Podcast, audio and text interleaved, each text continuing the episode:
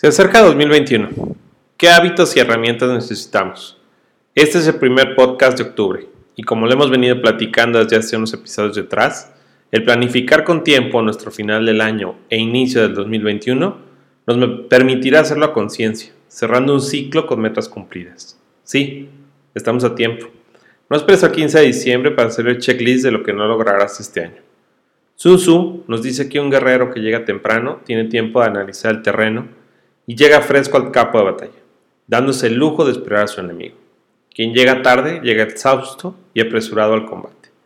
Lleguemos puntuales y preparados a nuestra cita con el 2021. No terminemos este año con las típicas frases, otro año más que se me fue, otro año más en el que no logré lo que deseaba. Si hoy usamos el 1% de nuestro tiempo al planear la estrategia del 2021, podremos usar el 99% restante en la acción. Para comenzar, revisemos primero dónde estamos parados, qué datos tenemos.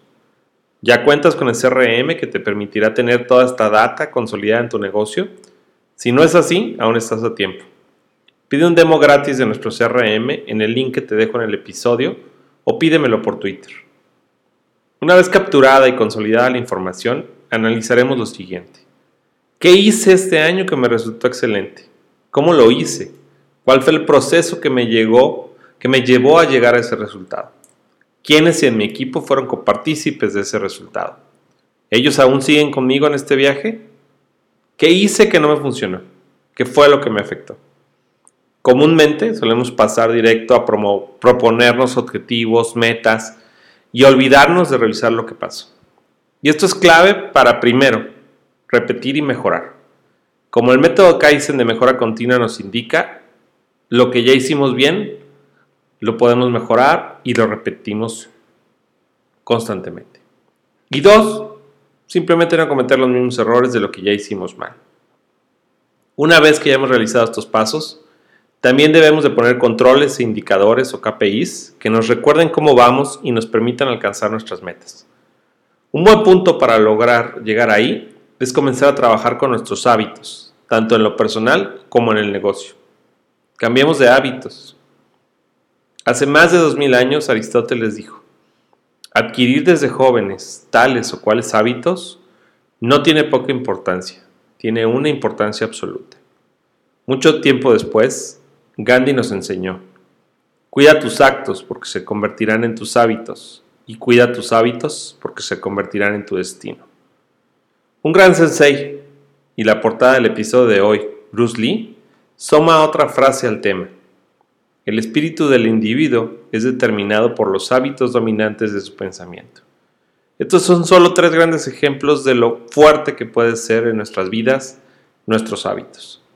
Los resultados que tenemos son el fruto de lo que hacemos y lo que hacemos está en un 95% determinado por nuestros hábitos. Tú no tienes el hábito de hacer ejercicio pero quieres salud.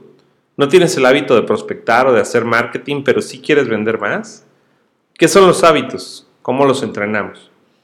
La definición en el diccionario del hábito es, un hábito es una conducta llevada a cabo con regularidad, es decir, repetida en el tiempo, y esta es aprendida, no innata.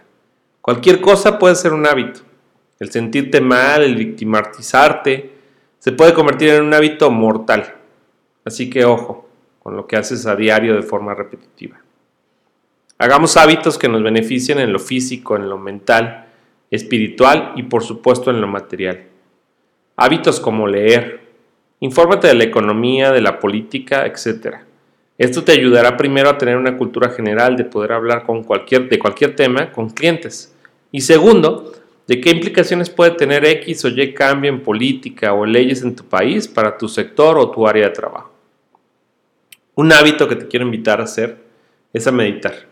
Concéntrate en tu ser, en animarte desde tu interior a que puedas lograr lo que sea que te propongas. El único que puede sabotearte eres tú.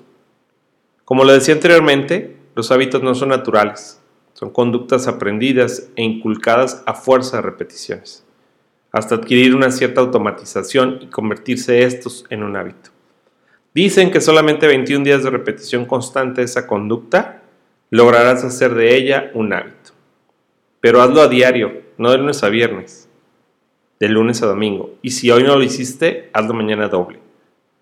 Para lograr las metas propuestas, necesitamos de fuerza y de salud. Y el hábito de hacer ejercicio será vital para ello. No solamente ejercicio físico, ejercicio espiritual y ejercicio mental. En este ámbito laboral, creamos el hábito de registrar todos los datos y seguimientos del cliente, prospectos, empleados, etcétera, en nuestro administrador comercial. Sí, nuestro CRM será una de nuestras herramientas más importantes en este 2021. El tener registro de cada una de las operaciones nos permitirá aprender de nuestros clientes. Conocerlos mejor significa no perderlos. Ya casi termina el año y aún tú no tienes una página web al menos una página de aterrizaje o una e-card? Con todo el mundo en casa en esta pandemia, ¿cómo sabrán de tu negocio? Recuerda que si no existes para Google, ¿crees que existirás para tu cliente? Asegúrate de terminar 2020 con un CRM, con una página de internet o al menos una e-card.